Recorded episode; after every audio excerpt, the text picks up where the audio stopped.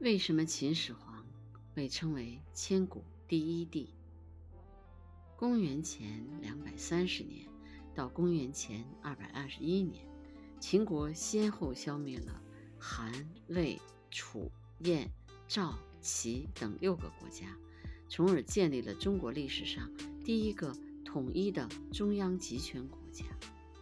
秦王嬴政觉得自己的功绩已高过古代传说的三皇五帝，于是他决定用一个比王更尊贵的称号。后来，他决定把皇和帝的称号合并起来，采用皇帝的称号。因为是中国的第一个皇帝，就自称为始皇帝，因此被后人称为。千古第一帝。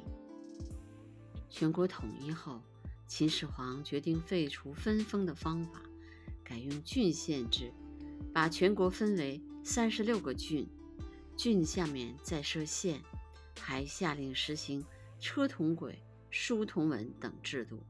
这些制度都极大巩固了秦朝的政治统治。